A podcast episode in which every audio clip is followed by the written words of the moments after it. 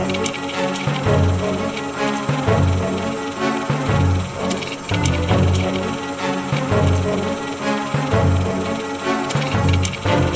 Hallo und herzlich willkommen zu Anno. dem Podcast über aktuelle Forschung aus der Geschichtswissenschaft. Mein Name ist Philipp Jansen und ich begrüße alle zur 32. Folge. Das Forum war in der Antike Mittelpunkt des politischen, wirtschaftlichen, kulturellen und religiösen Lebens. Für bestimmte Gelegenheiten wurde der Platz vorübergehend umgebaut und bebaut. Womit und wofür und über vieles mehr spreche ich mit Lukas Bossert. Hallo. Ja, hallo. Lukas, magst du dich zu Beginn einmal vorstellen? Ja, sehr gerne. Ich habe begonnen in Konstanz zu studieren. Zuerst war das Mathematik und Latein auf Lehramt, habe dann sehr schnell die Kurve genommen und bin dann in der Antike geblieben, habe gewechselt zu Geschichte und Latein und schlussendlich dann den Bachelor in den Kulturwissenschaften der Antike gemacht, was eben so ein Kombi-Bachelor aus alte Geschichte, Archäologie, klassische Philologie, also Latein und äh, Griechisch.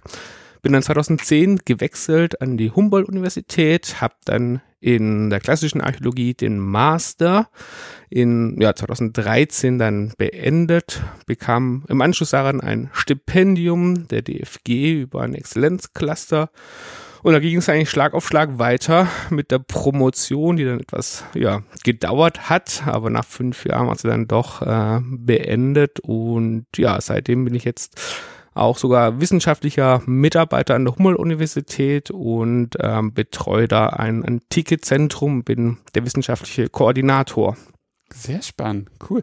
Und wie bist du überhaupt zu deinem Thema gekommen, über das wir heute sprechen? Ja, das äh, Promotionsthema hat sich schon etwas angekündigt, so im Laufe des äh, Masterstudiums. Da war ich auch unter einem Hilfskraft an einem großen Projekt, das digitale Forum Romanum. Da ging es darum, das Forum Romanum, also in Rom der zentrale Platz, digital zu erfassen, nachzubauen, auch mit wissenschaftlichen Standards, also 3D-Rekonstruktion anzufertigen, um Simulationen auch durchzuführen. Und daraus ist dann so das Thema entstanden, zu gucken, was gibt es eigentlich für Platzanlagen in der römischen Antike außerhalb von Rom. Also Rom als die zentrale Stadt schlechthin, die auch relativ gut erforscht ist. Und da ist eben ein Disserat mal die kleineren Städte in den Blick zu nehmen und zu schauen, ob deren Platzanlagen so ähnliche Mechanismen haben, äh, ob es da vielleicht Vergleiche gibt. Gibt es dann analoge Rückschlüsse auf Rom selbst und ja, dann kam es sehr gelegen, dass eben ein Stipendium zu diesem Thema dann auch ausgeschrieben war und ja, hat dann mit der Bewerbung geklappt. Bevor wir vielleicht starten, ich hatte gerade kurz gesagt, was das Forum ist. Aber lass uns vielleicht doch noch mal ein bisschen mehr darüber verlieren oder ein paar mehr Worte darüber verlieren. Was ist das Forum? Was macht das Forum? Wie organisiert sich Stadt und Forum? Ja. Das Forum ist wirklich so die zentrale Platzanlage, also zentral durchaus auch in der Regel im doppelten Sinne. Also geografisch liegt sie sehr gerne inmitten der Stadt, ist zumindest sehr gut erreichbar. Das heißt, die Hauptstraßen führen immer auf dieses Forum.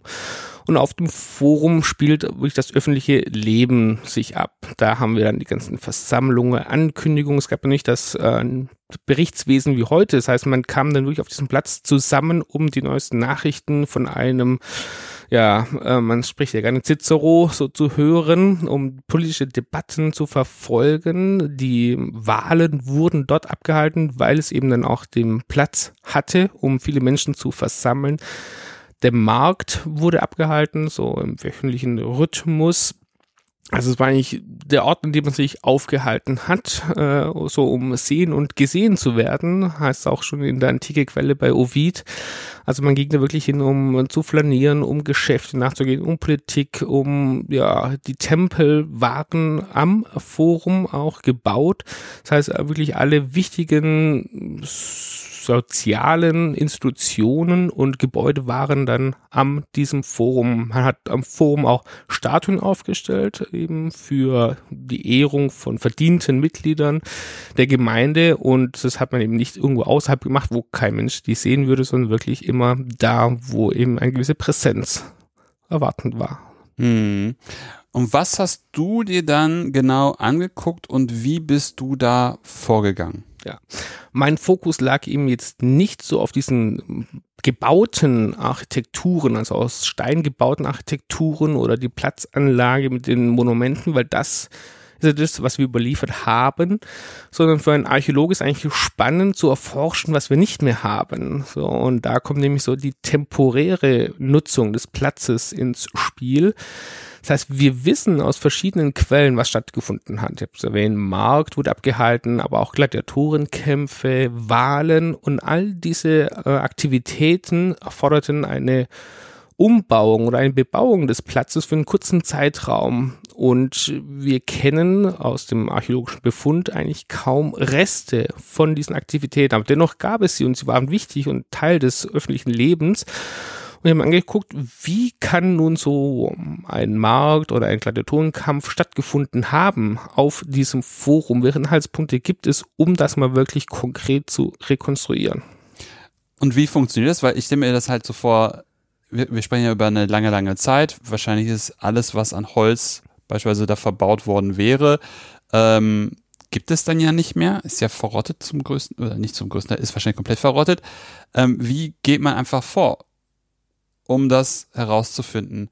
Gerade weil ja auch zum Beispiel so sowas wie Gladiatorenkämpfe würde ich mir als ziemlich groß vorstellen, was da zu bauen wäre. Mhm.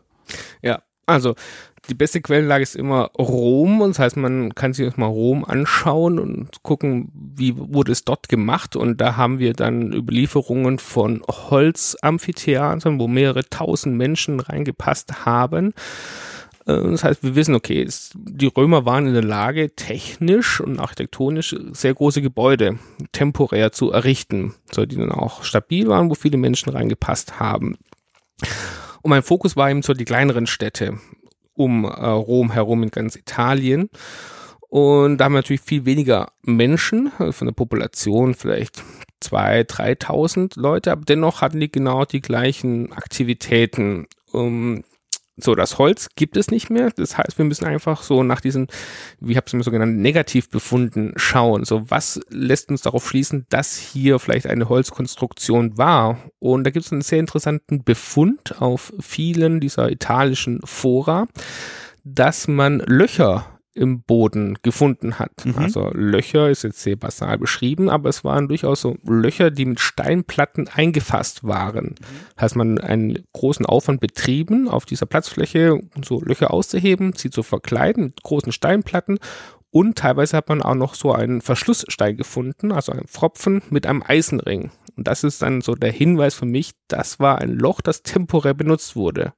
So, und die Löcher, die haben durchschnittlich Ausmaße von 30 auf 30 Zentimeter oder noch größer, 50 auf 50. Das heißt, es waren durchaus größere Strukturen und diese Löcher befinden sich so in der Regel an den Außenseiten des Forums. So, natürlich hm, gibt es ganz viele verschiedene Interpretationen, aber ich habe es eben als Hinweis gesehen, dass man hier eine Holzkonstruktion in den Boden eingelassen hat, um sie eben zu verankern und eben eine gewisse Statik zu gewährleisten. Und mhm. das war für mich dann der Ausgangspunkt, um dann verschiedene 3D-Rekonstruktionen mal auszuprobieren, was ist statisch möglich, was ist an sich auch plausibel? Und zu gucken, wie funktioniert es mit der umgebenden Architektur, wo hakt es mit Zugängen zum Forum, kann so etwas dann wirklich auch hier gestanden haben. So, das heißt eben aus diesem Negativbefund habe ich dann 3D-Modelle entworfen, um dieses Positiv, also eine Tribüne oder ein ja, Marktgeschehen, Sonnensegel, äh, etc. mal zu rekonstruieren. Hm.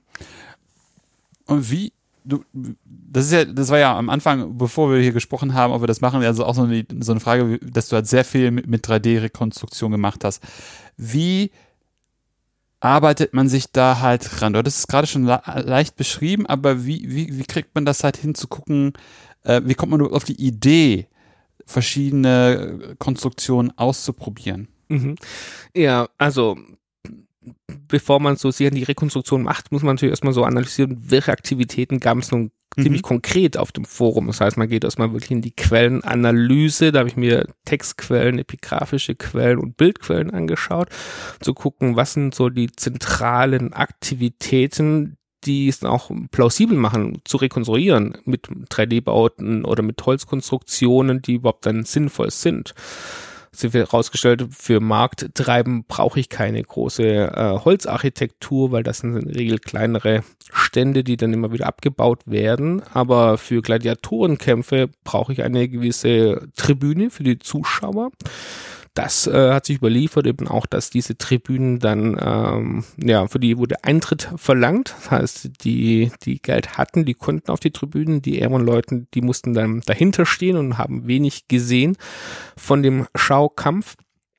Ähm, ja, ähm, so, das war dann so der erste Zugang, mal diese Quellen daraufhin zu untersuchen und dann eben äh, habe ich geschaut, was ist überhaupt äh, statisch möglich, so welche technischen Möglichkeiten gab es in der Antike? Und festgestellt, dass mit diesen mit dieser Dimensionierung der Löcher äh, konnten die quasi äh, Architekturen errichten, die eigentlich so alles möglich machen, statisch gesehen, die so stabil waren, da hätte man ganze Häuser draufstellen können. Das heißt, äh, so technisch gesehen gibt es gar keine Einschränkungen. Und das macht es natürlich auch wieder schwierig, weil wir eigentlich erstmal alles rekonstruieren können. Das heißt, da kommt dann wieder, wenn die Technik soweit funktionierte, dann die Plausibilität. Was hat wirklich dann äh, Sinn gemacht äh, zu rekonstruieren? Das heißt, ich habe erstmal wirklich versucht, die kleineren notwendigen Bauten mal zu rekonstruieren für Gladiatoren spielen sich. Und was sind das, was sind das, also Tribüne zum Beispiel, ähm, wie, wie, groß sind die dann so dimensioniert? Ging es dann wirklich darum, die, die ganze Stadt dort zu versammeln oder was war, was, was, wie viele Leute sollten da drauf passen, um mhm. mal so eine Idee davon zu kriegen, was für Dimensionen man da hat? Ja, wir kennen aus äh, der textlichen Überlieferung bei Tacitus von einem Holzamphitheater, was in einer kleineren Stadt aufgebaut wurde, temporär aufgebaut wurde. Äh, wir wissen es nämlich deswegen, weil diese, dieses Amphitheater ist eingestürzt und Tacitus berichtet von 50.000 Verletzten, äh, manche Quellen sogar noch mehr. Das heißt, es ein, ja, es sind unzählige Leute, selbst wenn wir sagen, der hat stark übertrieben, es war nur die Hälfte, wenn wir dennoch bei 20.000 bis 30.000 Menschen in einer Holzkonstruktion äh, am Amphitheater, was ja irrsinnig riesig ist. Und selbst für die kleineren Städte können wir solche Tribünen für mehrere tausend Menschen rekonstruieren, die dann nicht unbedingt äh, Amphitheater sind, sondern die wirklich dann an einer Seite des Forums so eine mehrstufige Treppenanlage sind, eben mhm. aus Holz gebaut. Das heißt dann, ähm, wenn man jetzt so ein bisschen Transfer machen würde, ähm, dass, dass das auch bedeutet, dass einzelne von diesen Städten auch so Kombinationspunkte das dann waren. Dass es also man nicht nur für die eigene Stadt solche temporären ähm, Tribünen beispielsweise baut, sondern um dann auch Magnet für die Umgebung zu sein. Und deswegen macht es dann das Ganze dann nochmal schwieriger, weil man ja gar nicht genau weiß, wie viele Leute waren in dem Ein Einfl Einflussgebiet dieser Stadt, dass die hätten dorthin reisen können, um sich was auch immer anzugucken. Ja, ja. Ähm, das ist richtig, denn äh, es sind zwar jetzt die kleineren Städte, aber es gibt dann noch kleine Gehöfte und so weiter. Das heißt, ähm, die Landstädte haben natürlich so einen gewissen Attraktivitätsfaktor für die umliegenden ähm, Gemeinden äh, selbst wenn ich jetzt eine Tribüne für mehrere tausend Leute rekonstruiere, weiß ich nicht immer, wie viele Leute eigentlich da gewohnt haben in dieser Landstadt. Und selbst wenn ich das vielleicht manchmal ähm, aus Quellen rekonstruieren kann, wie für Pästum, da wissen wir für ungefähr 7000 Menschen äh, die Population, und meine Tribüne war dann eben dort 6000 Menschen haben rechnerisch auf diese Tribüne gepasst. So, dann müsste es mal ausgeben, dass, aus, davon ausgehen, dass jeder in Pestum in Süditalien dann auf diese Tribüne wollte oder hat man einfach von vornherein nur ein gewisses Kontingent errichtet an Tribünenplätzen und der, der kam, der hatte eben Glück und alle anderen, die mussten stehen oder sonst irgendwo das Schauspiel verfolgen. Das heißt, man hat gar nicht unbedingt geschaut, um möglichst alle Leute unterzubringen, sondern es wurde eben der zur Verfügung stehende Platz einfach ja, äh, bebaut und die anderen hatten eben mitunter das Nachsehen. Ja, ähm, da hätte ich noch eine Frage zu den Städten, die du dir angeguckt hast. Und zwar, wie groß waren die? Ähm, hattest, hattest du da eine bestimmte Art von, sag ich mal, Kohorte von bestimmten großen Städten besorgt? Oder wie waren die überhaupt aufgebaut und ähm, wie waren die auch verteilt? Mhm. Ähm, ja, ich habe so ungefähr zehn, zwölf Städte mit diesen Lochstrukturen äh, ausfindig machen können, die jetzt in Italien sind, äh, aber auch dann ähm, in Priene, also das sind wir dann sogar in der Türkei, das jetzt nicht unbedingt römisch ist, aber das eben zeigt, dass diese ähm, Technik mit Löchern auf der Platzanlage wirklich auch weit verbreitet ist. In Italien sind die Städte sehr unterschiedlich. Also ich habe äh, in Süditalien das, dieses Phänomen mit den Löchern, in Paestum mit, äh, das geht dann los ähm, in den frühesten Städten 300 vor, also drittes Jahrhundert vor Christus mhm. bis in die frühe Kaiserzeit, also erstes Jahrhundert nach Christus.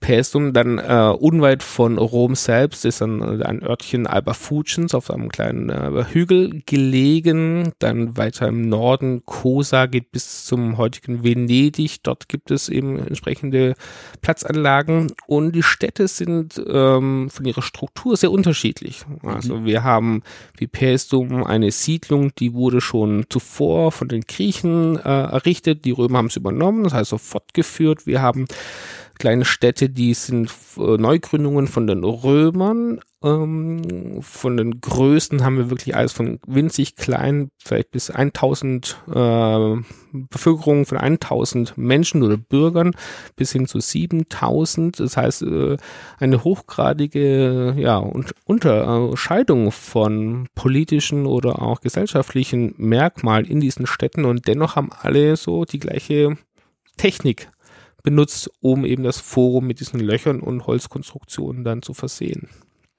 Als, es, als würde es so, so eine Art von Blaupause geben, wo dann einfach nur skaliert, wie breit der, das Forum ist und wo dann entsprechend diese großen äh, Bodenlöcher ja, genau. angebracht werden müssen. Diese Blaupause, die wird dann immer sehr gerne genommen, weil man ähm, in der Altertumsforschung immer sehr gerne von Rom ausgeht. Also Rom, dieser, naja, Multiplikator. In Rom haben wir eben auch diese Löcher. Und da hieß es immer, ja, die kleinen Landstädte, die kopieren dieses System von Rom. Das heißt, äh, gleiche Struktur heißt auch gleiche dann Funktion. Und deswegen gab es in der Regel so gerne einen Zirkelschluss. Das heißt, ja, die Landstädte haben von Rom kopiert und Rom wiederum äh, von den Landstädten und so weiter. Und wenn man sich aber ganz genau anschaut, diese Strukturen an Löchern, dann erkennt man, dass es sehr unterschiedlich mm. sind. Dennoch von der Form, von der Anordnung und aber auch, ähm, weil diese Löcher oder diese Platzanlagen unterschiedliche Architekturen kompensieren mussten. Ähm, Pesum ist ein wunderbares Beispiel, hat ein sehr langes Forum. Da haben wir 190 Meter Länge auf 30 Meter Breite. So, und an allen Seiten gibt es nun diese Löcher. Was Pesum aber nicht hat, ist ein Stadion für Wettläufe. Das heißt, dass meines Erachtens wurde dann das Forum temporär umgebaut zu einem Stadion. Heißt, man hat diesen Langseiten, diese Tribünen errichtet und dort wurden dann eben die Wettläufe Kämpfe ausgetragen. Andere Städte, da haben wir so ein Stadion, da wurde es, war, war es nicht notwendig, äh, im Forum das zu rekonstruieren, sondern da war dann vielleicht eher wichtig, ein Theater temporär errichten zu können. So, das heißt, jede Stadt hat ganz eigene Bedürfnisse gehabt, um gewisse fehlende Architekturen oder Strukturen auf dem Forum dann zu kompensieren. Was ein guter Einwand ist, weil man ja sonst wirklich denken würde, so von, von Rom aus gedacht. Ja war das, genau, weil das habe ich mich nämlich auch gefragt, ähm, das ist ja auch diese, diese, du hast vor dem Stadion gesprochen für Wettkämpfe, ich hatte jetzt dieses Wagenrennding im Kopf, was ja einfach auch eine bestimmte Architektur voraussetzt. Also da hilft ein eher quadratisches Forum wenig, ne, sondern man braucht ein schmales, längliches, um dann diese Kurve zu haben, aber halt auch diese lange Gerade, ähm, wo man dann langfahren kann. Genau, ja, ja. Und da sind die Fora wirklich dann viel zu unterschiedlich, um eine einheitliche Funktion denen zuschreiben zu können. Hm. Nochmal zurück auf die Rekonstruktion und wie man irgendwie darauf kommt, was da gebaut werden kann. Ähm, wie gut sind die Quellen, um wirklich sich anzugucken? Ich habe jetzt Forum X. Mhm. Wie sieht die Stadt irgendwie aus? Und wie kann das irgendwie funktionieren? Ja. Äh, ja, unsere Textquellen oder Bildquellen berichten leider überhaupt nichts zu diesen Löchern. So, da haben wir null Informationen. Wir wissen dann aber, es haben Wahlen stattgefunden. Mhm. So, und das römische Wahlsystem sieht so vor, dass die Bevölkerung in Gruppen eingeteilt wird. Nach Status, nach Verdienst äh, und Vermögen. So, und diese Gruppen gehen dann geschlossen durch einen Gang zu der Wahlurne äh, und ja, geben ihren Wahlstein ab. Das heißt, es zählt immer das Los einer Gruppe, nicht das äh, Los des Individuellen. Mhm. So, dieses System kennen wir und dann hat man sehr gerne immer diese Löcher damit Verbindung gebracht. Man hat gesagt, ja, man hat äh, dann auf diesen Fora äh, Seilwinden errichtet, um, um ein Seil zu spannen von einem äh, kurzen Ende zum anderen kurzen Ende und dann hat man so Gassen aufgebaut und durch diese Gassen gingen nun die Leute zur Wahlurne. So, das war eben so ein äh, Erklärungsversuch ähm, aus der Textquelle nun etwas Konkretes zu rekonstruieren. Und diese Interpretation ähm, hat sich, glaube ich, mindestens 30 Jahre gehalten. Also eigentlich bis heute noch. Und wenn man sich das mal ganz genau anguckt und da kommt man jetzt zur Plausibilität und, und untersucht, ist es nun überhaupt möglich, so eine Rekonstruktion mal anzunehmen?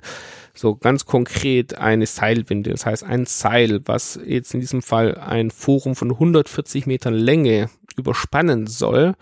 Und man kann das natürlich physikalisch mal berechnen, wie stark ist denn die Zugkraft, die man braucht, um ein Seil in der Horizontalen zu halten. Und dann stellt man fest, dass es eben kein Seil gibt und nur aus Recht kein antikes Seil, was einfach diese immense Zugkraft standhält, sondern jedes Seil wird reißen, bevor es eben waagrecht in der Horizontalen liegt. Das heißt, aus äh, physikalischen Gründen ist diese Rekonstruktion auch äh, nicht möglich. Mhm. Und dann bin ich auch hingegangen, um habe mal diese Rekonstruktion nachgebaut, im Maßstab 1 zu 2. Das heißt, ich habe zwei Seilwinden gebaut, ein 70 Meter langes Handseil genommen, was möglichst naturnah war, versucht mal an einer Kurbel dieses Seil in die Horizontale zu ziehen. Festgestellt, das Seil blieb über eine Länge von mindestens 50 Meter auf dem Boden liegen, weil ich gar nicht so viel Kraft auf diese Kurbel bekomme, um das Seil irgendwie in die Horizontale zu bewegen. Das heißt, eine äh, Konstruktion oder diese Rekonstruktion, die auf dem Papier und in Zeichnungen sehr schön aussieht, funktioniert nicht äh, in der Realität und damit wird es auch hinfällig eben für eine antike Rekonstruktion. Das heißt, wir sind da wiederum, äh, naja, fehlgegangen, eben dieses konkrete Wahlsystem so übertragen zu wollen auf äh, die Forumsanlagen und eben auch hier mit für diese Löcher, die temporäre Ausgestaltung.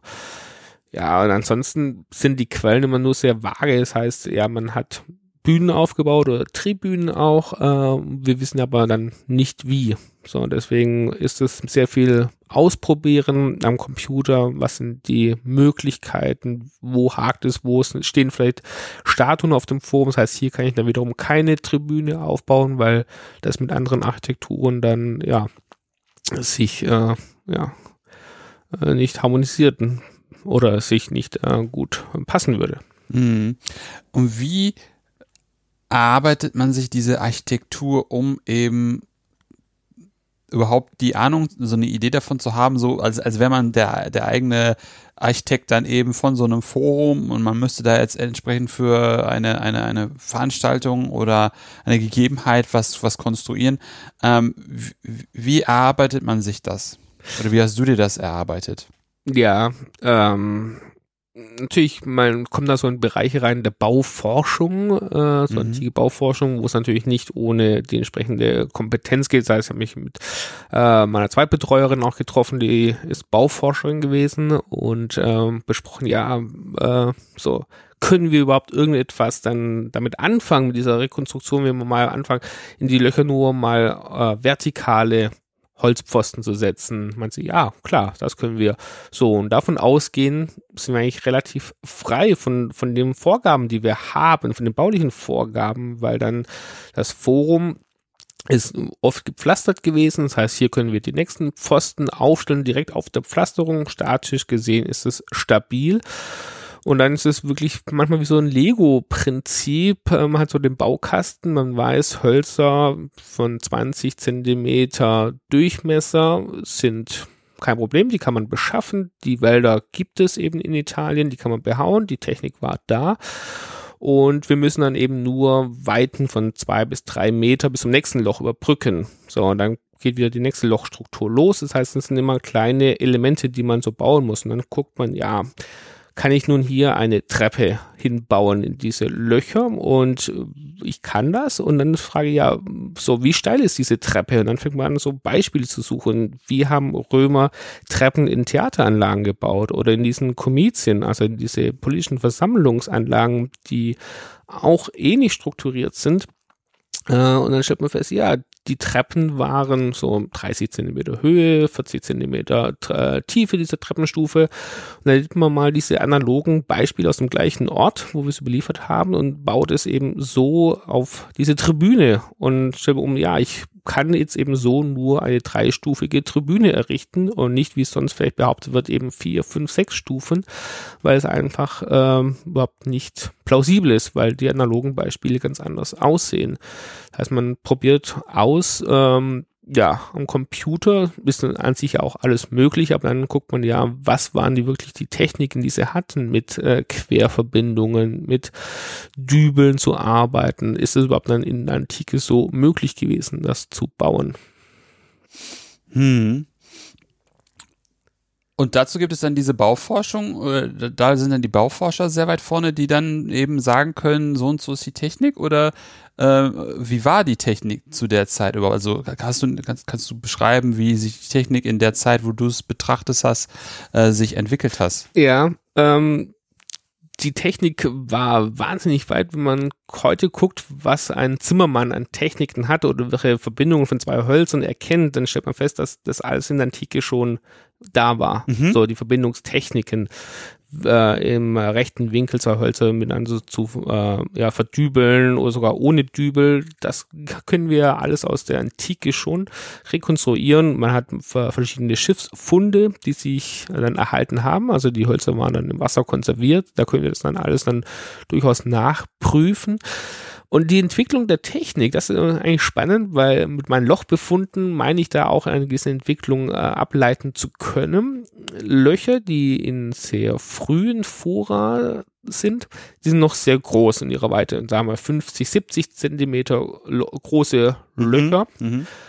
Und je später wir werden, also bis dann ins erste Jahrhundert nach Christus, haben wir nur noch kleine Löcher. Das sind wir dann eben bei 17 Zentimeter Lochöffnungen, auch die Struktur ändert sich. Mhm. Also das ist eher so ein Balken wie heute immer noch sehr groß.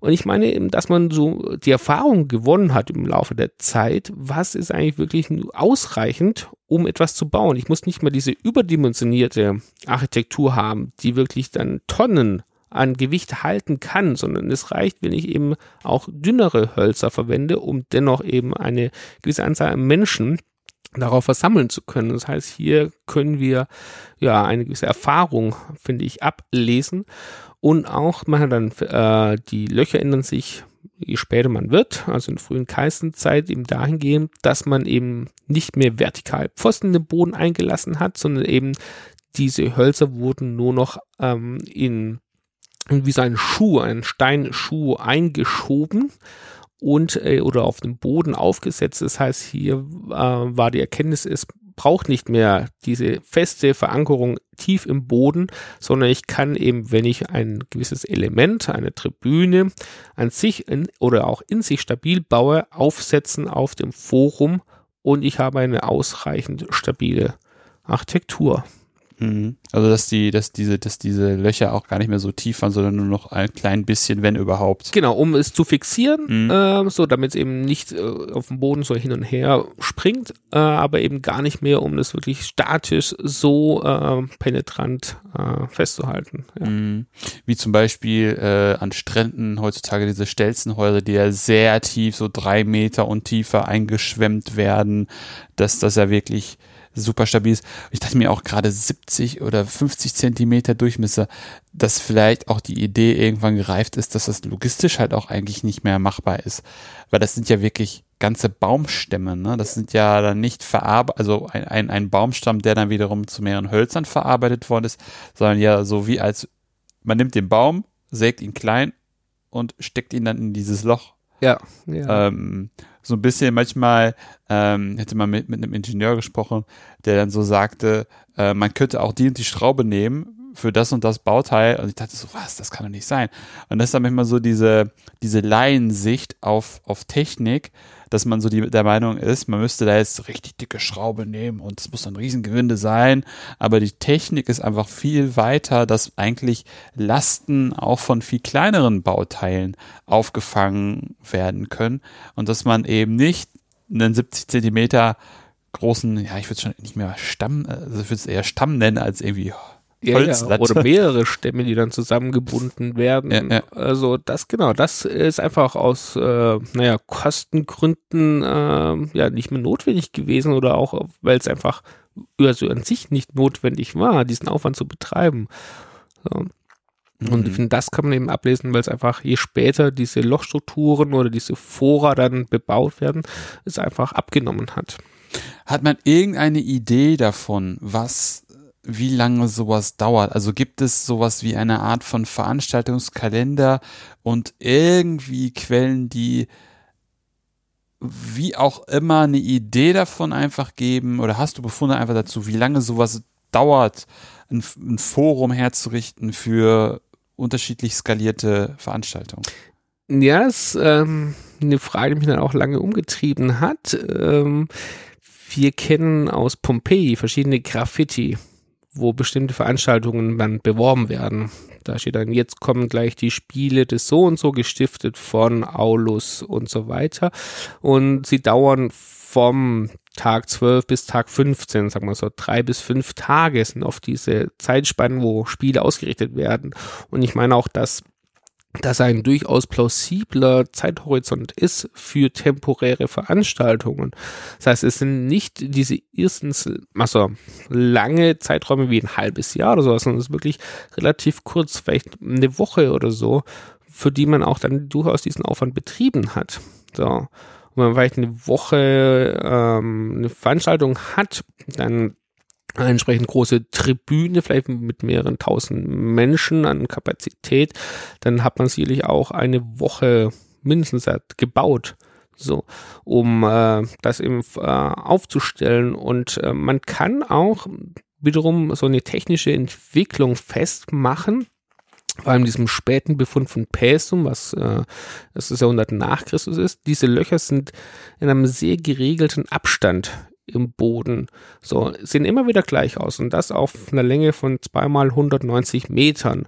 Und das ist für mich so ein Hinweis darauf, dass man gewisse Elemente vorgefertigt hat. Außerhalb des Forums wurden gewisse Trägerelemente einfach schon mal vorbereitet, entsprechend zugesägt, gehämmert. Das heißt, die wurden dann fertig zum Forum gebracht, vielleicht noch mit Holzlatten verbunden und fertig war es. Das heißt, man konnte in einer, in einer sehr kurzen Zeit auf dem Forum selbst die Dinge schon zusammenhämmern, damit es eben fertig steht.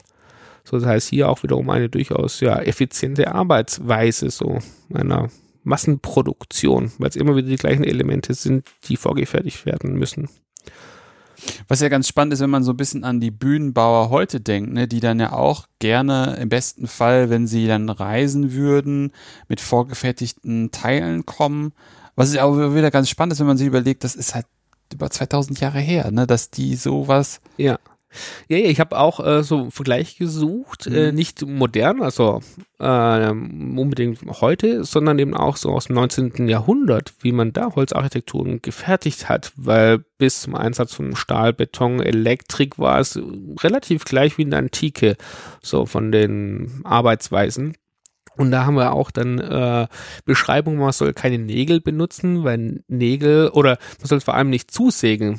Die Holzbretter also nicht zu sehr eingreifen in eine natürliche Form des Holzes, weil es dadurch nicht wiederverwendbar wird für eine ähnliche Struktur. Das heißt, eher vielleicht mal einen Nagel nehmen. Nägel sind in der Antike aber durchaus teuer, weil es Metall ist, muss hergestellt werden. Oder auch, was oft ausreichend ist, einfach ein Seil zu nehmen und die Dinge zu verknoten, wie heute ähm, noch in China Bambusgerüste gefertigt werden. Mhm. Das ist auch absolut stabil und ausreichend. Mhm. Und ich habe das Holz wenig bearbeitet. Das heißt, ich kann es einfach wieder abbauen und für andere Dinge wieder verwenden. Das ist hier eine sehr ja, ressourcenschonende Arbeitsweise. Genau, da, da hatte ich jetzt gar nicht dran gedacht, was man eben macht, wenn man da für mehrere tausend äh, Leute ein, eine, eine Tribüne baut. Ist ja einerseits erstmal die Frage, wo kriegt man das her und kriegt man das, das beispielsweise das nächste Jahr oder wann auch immer dann so eine große Tribüne wieder gebaut wird, kriegt man das ja wieder her. Ich hatte überhaupt gar nicht die Idee gerade im Kopf gehabt, dass es sowas wie eine Lagerung gibt das und auch eine Wiederverwendung, was ja auch eigentlich eine total spannende Idee ist. Mm, was dann ja wirklich auch, auch, auch Skill bedeutet. Ne? Man wird ja nicht, man, man wird ja wahrscheinlich nicht alles so beschriftet haben, dass man dann das eine, die eine Holzlatte dann wiederum genau an dieser Stelle verarbeitet, sondern man hat da eher eine Art von wahrscheinlich irgendwann Pool, eventuell eine Art von irgendwie gearteter Standardisierung von Holzlängen und sagt dann, für das und das würde man jetzt die und die Holzlängen brauchen. Und dann kommt dann der Baumeister und sein aber vielen Gehilfen und dann bauen die das Ding dann halt ja, qua Skill und qua dem, was sie haben, ne? Genau, fast, naja, ein bisschen übertrieben wie so eine IKEA-Bauanleitung. So, ich brauche das, das ist schon vorgefertigt, dann brauche ich eben meinen Holzpfosten, diese Länge, der mhm. hole ich aus diesem Topf raus, äh, so, und dann muss ich nur noch zusammensetzen. So. Mhm. Und was dann ja vor allem irgendwie heißt, wenn du von, von dem Seil von vorhin gesprochen hast, die 70 Meter lange Seil, ne, dann arbeitet man ja auch einfach viel enger zusammen. Ne? Also es ist dann keine großen Dinge, sondern es sind so kleinteilige Konstruktionen, die dann durch ihre Kleinteiligkeit eher tragen. Genau, das sind also einzelne Module, die dann eben zusammengesetzt werden. Nicht das große Ganze dann zu nehmen, mhm. sondern wirklich äh, modulweise zu arbeiten. Was auch wiederum spannend ist, wenn man zum Beispiel daran denkt, wie heutzutage Schiffe gebaut werden, ne, die auch so in Sektionen, Modulen gebaut werden, die dann wiederum miteinander verbunden werden, wo man dann einfach diese kleinen Module sehr kompakt bauen kann und dadurch einfach enorme Stabilität generiert. Genau, und wenn eins eben äh, kaputt geht, dann muss ich nur das ein Modul austauschen. So. Ah. Oder einzelne Elemente davon. Mhm. Von daher finde ich schon eine sehr hochgradig entwickelte Arbeitsweise, ähm, die man da durchaus dann feststellen kann. Mm, mm, mm, mm. Ja, das, ich denke, ich habe, während du so sprachst, immer wieder an diese Multifunktionshallen gedacht, ne, die einfach auch so heutzutage, ja klar, mit diesen ne, Stahlkäfigen drumherum, wo man dann Traversen und so hat, aber dann doch eigentlich ja auch bestimmte Punkte, Markierungen, äh, einfach eingelassen hat, wo dann einfach, ja, Sachen möglich gemacht werden, ne? die dann teilweise eben miteinander verbunden werden können und dann kann man einerseits dieses machen, einerseits jenes. Genau, für die eine ähm, äh, Bauweise muss man noch die rote Punkte berücksichtigen, für die andere ist dann hier die gelbe Markierung relevant und so ist eben dann auch vom antiken Forum. Die Löcher sind meine Bezugspunkte für eben diese Architektur. Mhm. Und die sind eben, die ändern sich so nicht, weil die sind fest im Boden drin. Das heißt, ich habe hier immer eine Konstante. Und mit meinen Hölzern muss ich dann eben nur noch auf diese Bezugspunkte achten. Hm.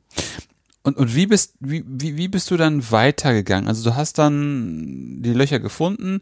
Da fände ich noch ganz spannend, wie bist du überhaupt dazu gekommen, diese Städte auszuwählen und wie bist du auf die Löcher gekommen? Ja, die Löcher, ähm, ja, weil es vor allem diese eine Interpretation gibt mit dieser Wahl, dass äh, diese Seilwinden in diese Löcher eingefasst äh, oder eingelassen werden, um das Seil zu spannen. So und dachte mir, ja, diese Löcher kursieren in der Forschung so schon seit mindestens 50, 70 Jahren, äh, ohne dass jemand mal was Konkretes ähm, vorschlägt, für was, wofür sie genutzt worden sind, außer diese Wahlthese. Äh, in der Regel heißt es immer, ja, für Sonnensegel wurden sie genutzt, weil das haben wir ja aus Textquellen. Cäsar hat das Form Romanum mit Sonnensegeln überspannt und dann hieß es, ja, ja, dafür wurden die wohl auch genutzt. Und dann fängt man, ja, man sucht sich die Städte wirklich zusammen. Also es ist ein ja, ein Puzzlespiel von einer Aus, von einem Ausgrabungsbericht zum nächsten. Dann gibt es einen Bericht von 1970, der in der Fußnote 83 eine wunderbare Beschreibung von einem ganz anderen Ort äh, enthält. Ähm, so, so ist es wirklich, äh, dass man sich die Dinge zusammensuchen muss. Ja, dann kam ich eben auf diese zwölf Städte, die ich gefunden habe. Problem ist dann auch in der Regel, die wurden einmal ausgegraben. So in den 50ern gibt es einen Ort, Alba Fujins, wurde ausgegraben und dann wieder verschüttet. Und wenn die Ausgräber nicht gut gearbeitet haben, dann haben wir eine vage Beschreibung äh, und das war es. Und darauf muss man sich dann eben stützen oder auch durchaus verlassen in der Hoffnung, dass es eben so auch stimmt und dass die Bilder eben, die man dann publiziert hat, sind dann doch auch durchaus die einzigen. Das heißt, da bewegt man sich durchaus auch auf dünnem Eis, was dann eben diese Vorlagen angeht, wenn man es nicht mehr vor Ort überprüfen kann. Ja, vielleicht lass uns doch, doch mal da ein bisschen bleiben, weil das, also da habe ich gar keine Ahnung von. Deswegen, du bist jetzt ja vielleicht mein Experte dafür. Wie, wie funktioniert das überhaupt mit diesen Ausgrabungen? Du hast gerade, du hattest gerade gesagt, dass es halt auch durchaus sein kann, dass es halt nicht so akribisch kartografiert und beschrieben wird.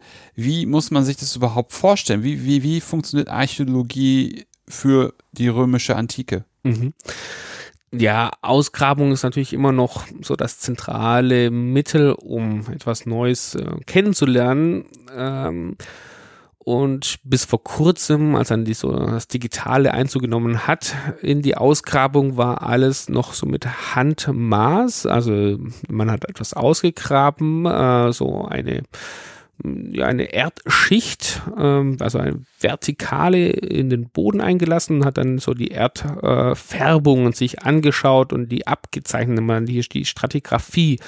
Und diese Stratigraphie war dann so die Grundlage für eine Datierung verschiedener Schichten und damit auch die in diesen Schichten gefundenen Elementen. Wenn eine Münze war oder eine Statue, dann konnte man die auch oft so datieren. Wenn man jetzt aber vielleicht ja ähm, wenn die Überlieferung nicht eindeutig ist und die Ausgräber haben nicht ähm, gut gezeichnet oder beschrieben, dann kann es durchaus sein, dass man ja manche Elemente in die falsche Schicht ähm, datiert und was natürlich wiederum Auswirkungen hat auf unsere Interpretation heute. Das heißt, äh, Ausgrabungen damals war man wirklich, äh, naja, sind wir heute angewiesen auf eine möglichst ja akkurate Beschreibung der Funde denn man hat, wenn man das ausgegraben hat, äh, vor allem ab den 50er, 60er Jahren wurde diese, wurden die Sachen nicht weiterhin freigelegt, sondern nochmals wieder zugeschüttet, weil eine Zuschüttung ist immer noch die beste Konservierung. So, äh, freilegen bedeutet auch immer gleich zerstören. Das heißt, man einfach geguckt, okay, das sind die Strukturen, die wir im Boden haben, so können wir dann verschiedene Elemente datieren und dann wieder zuschütten. So, und wenn eben nicht ausreichend viele Bilder gemacht worden sind oder äh, ja, Zeichnungen angefertigt, dann äh, müsste man heute nochmal nachgraben, was aber einfach nicht mehr stattfindet, weil man äh, einerseits die Rechte nicht bekommt von den zuständigen äh, ja, äh, Soprintendenzen, wie es in Italien heißt, also die Verwaltungsämtern, oder weil es einfach auch zu teuer ist nochmal den Spaten anzusetzen. Deswegen geht man heute in der Archäologie auch immer zu diesem äh, so minimalinvasiblen Ausgrabung. Das heißt, ohne überhaupt den Boden abzudecken oder zu graben, versucht man schon eben über Sonar, über Magnetresonanz und so weiter eben den Boden zu untersuchen, um da eben schon Gemäuer, Statuen oder sonstige Unreinheiten feststellen zu können. Das heißt, hier haben wir schon eine ähm, eine große Änderung in der Ausgrabungstechnik, dass man eben weggeht vom Ausgraben und vom manchmal unzureichenden Dokumentieren eben heute dann wirklich zum ja, LiDAR-Scan, also wirklich dann mit Drohne oder Flugzeuge bestimmte äh, ja, Laserscans anzufertigen, um dann eben gezielt manchmal nur noch auszugraben. Mhm, wenn man sozusagen eigentlich schon vorher weiß, worum es da geht. Ich fand das ganz interessant bei der Varus-Schlacht, wo sie dann genau sowas auch gemacht haben. Und das Einzige, was sie noch gefunden haben, waren wohl die Nägel von den Sandalen der Römer, um dann von diesen Nägeln, ich weiß nicht, ob sie sie ausgegraben haben oder doch nur gescannt haben, dann herauszu, also hochzurechnen oder hochzuskalieren, wie viele römische Legionäre ähm, da jetzt wohl an dieser Schlacht beteiligt waren. Es ist auch ganz interessant, wie man dem einen und dem anderen irgendwie auf die Spur kommen kann. Was wäre da jetzt noch was, was wir noch nicht besprochen hatten, was noch, was du dir in deiner Liste noch angeguckt hast? Ja, also so ein Ergebnis vielleicht noch von meiner Dis, ähm, die auch im Zusammenhang mit diesen Löchern stehen, dass man daran auch so eine gewisse Ausdifferenzierung der Funktionalität festmachen kann. Nämlich gerade diese Entwicklung der römischen Gesellschaft, der Politik von dieser späten Republik, also drittes, zweites Jahrhundert vor Christus bis in die Kaiserzeit mit Augustus, erstes Jahrhundert dann nach Christus, dass man auch hier so einen Bauboom feststellen kann. Also unter den Kaisern ging es dann los, dass viele, auch die kleineren Städte nun ihre feste Theater bekommen haben oder Markthallen. Also viele Dinge, die zuvor auf dem Forum stattgefunden haben, wurden nun ausgelagert in feste Architekturen. Und das geht dann in der Regel auch oft einher, dass diese Lochstrukturen aufgegeben werden. Sie werden überschüttet, sie werden nicht mehr notwendig. Das heißt, hier können wir nun eine Veränderung des, des Forums an sich als zentraler Platz feststellen, dass eben die Funktionen äh, oder ja, Funktionen verschwinden in diese feste Architekturen und dass da eben dann nicht mehr dieses Temporäre auf dem Forum vorherrschend ist, sondern eben, dass man das Forum nun ganz anders wiederum genutzt hat. Also hier durchaus immer ein Wandel von Funktionalität auf diesen zentralen Platzanlagen. Hm. Und gibt es irgendwelche weiterführenden äh, Ideen, was das für die Stadt bedeutet, wenn zum Beispiel man dann eben nicht mehr das Forum als zentralen Ort mit temporärer Bebauung hat, sondern beispielsweise ein Theater oder ein Stadion, dann ja eigentlich außerhalb oder an die Stadt heranbauen muss, also sozusagen das nicht mehr zentral ist. Ja, äh, so es gibt ja verschiedene Richtungen, die man gehen kann. Die eine sagt, das äh, Forum wurde musealisiert. Das heißt, man hat dann angefangen, das Forum nicht mehr zu verändern oder eben nur noch so als äh, Schauplatz für Statuen, also für Repräsentationen zu benutzen. Das heißt, es wurde so ja, fast eingemottet, es hat nicht mehr diese Lebendigkeit gehabt, nicht mehr diesen Wechsel mhm. von mhm. verschiedenen Aktivitäten. Das heißt, es war relativ statisch und wurde einfach genutzt, um wiederum einen neuen äh, Kaiser hier zu ehren mit einer Statue und dann war's das. Andere wiederum sagen, ja, dass wir da einfach doch noch einen gewissen Nutzen haben, weil äh, Theater als feste Gebäude wurde natürlich nicht ständig benutzt, sondern es gab immer die festen Theaterveranstaltungen und dass wir dennoch noch das Forum haben, aber gar nicht mehr in diesem Sinne wie für einen Marktplatz, sondern dass man einfach dann auf das Forum kam, um sie zu treffen, aber gar nicht mehr zusätzlich mit den anderen Aktivitäten in Verbindung bringt. So, und dann natürlich kommt dann noch so da die christliche Komponente mit rein, dass eben auch hier man angefangen hat, bestimmte Bereiche, also vor allem religiös, ist es gar nicht mehr so der dominierende Platz, sondern dass man da auch schon durchaus äh, ausdifferenziert, wo bestimmte Aktivitäten dann stattfinden. Mm, mm, mm.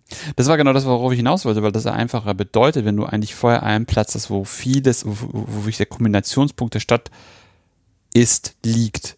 Und man dann anfängt, das Ganze zu dislozieren. Da hat man da die, den Tempel, da die Kirche, wenn dann nachher der christliche Glaube kommt, hier das Theater, was dann auch noch nicht mal ganzjährig bespielt wird, sondern nur temporär, sozusagen eine temporäre feste äh, ja. Institution, ähm, dass man dann ja, ja, den eigentlichen Punkt ja dann eben ausdünnt oder in Anführungszeichen dann im besten Fall dann nur noch der Markt dann da wöchentlich oder wann auch immer statt. Nicht mal der, weil der hat auch wiederum feste Gebäude bekommen. Ah. Diese Makella, wie es heißt, ja. Ja, genau. Also die Funktion ändert sich ständig vom frühen dritten Jahrhundert vor bis ins dritte, vierte, fünfte Jahrhundert nach Christus. Das heißt, das Forum ist durchaus mich deswegen am ständigen Wandel unterworfen. Also es ist nie etwas Statisches, sondern je nachdem, wie sich Gesellschaft, Struktur, Politik ändert, ändert sich mir auch das Leben auf dem Forum. Mhm, mhm. Also es ist sozusagen kein Bedeutungsverlust in dem Sinne, sondern es ist einfach nur eine typische dynamische Entwicklung des Forums als ein multifunktionaler Ort. Genau, als gelebter Raum. Als gelebt, ja, das ist doch schön. Gelebter Raum, das ist doch eine schöne, schöne Zusammenfassung. Ähm, Lukas, hast du dem noch irgendwas hinzuzufügen? Ansonsten würde ich fast darüber dazu übergehen, äh, die Frage zu stellen, hast du Literaturempfehlungen für die Leute, die das Ganze noch ein bisschen strukturierter beziehungsweise detaillierter erfassen wollen. Ja, also wer sich sehr genau für diese temporäre Architekturen auf diesen kleinen Landstädten interessiert, kann äh, mal Doktorarbeit nochmal nachlesen. Die ist auch Open Access äh, verfügbar auf Zenodo. Ähm, da ist nochmal alles äh, strukturierter Form aufgearbeitet. Aber ansonsten gibt es auch einen sehr interessanten wissenschaftlichen Schlagabtausch zwischen äh, zwei Altertumswissenschaftler, einmal Filippo Coarelli, das ist der italienische Archäologe schlechthin, der so eine bestimmte These in, äh, vertritt mit Löchern und diese politische Interpretation. Und der antwortet nämlich auf Henrik Muritzen, also einem äh, ja, nordischen äh, Althistoriker, glaube ich, ist er, ähm, so, weil der wiederum natürlich die zuvor vorgebrachten Interpretationen und sowas in Frage stellt, dass man hier so wirklich einen wunderbaren Schlagabtausch der Argumente in der Literatur auch nachvollziehen kann. Also das sind zwei Artikel, die man da wirklich äh, sehr gut lesen kann, die es wirklich die vielen verschiedenen Argumente, die vorgebracht werden, mal auf den Punkt bringen und verschiedentlich gewichten.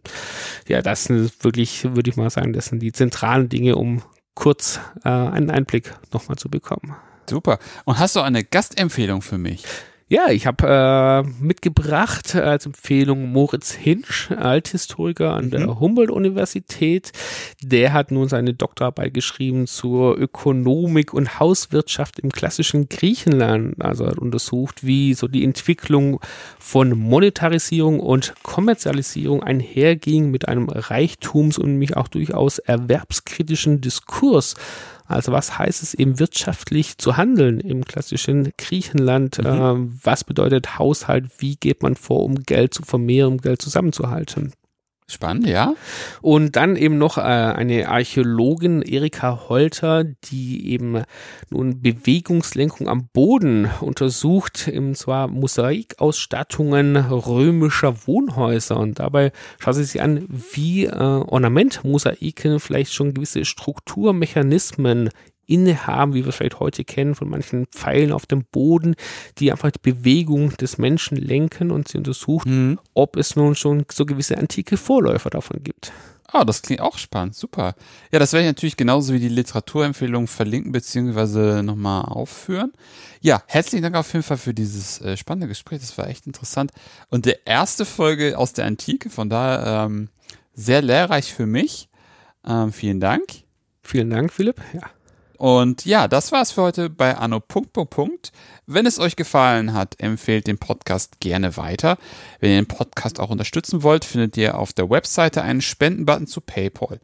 Wenn ihr selbst forscht und über euer Projekt sprechen wollt, kontaktiert mich gerne per Mail oder Twitter.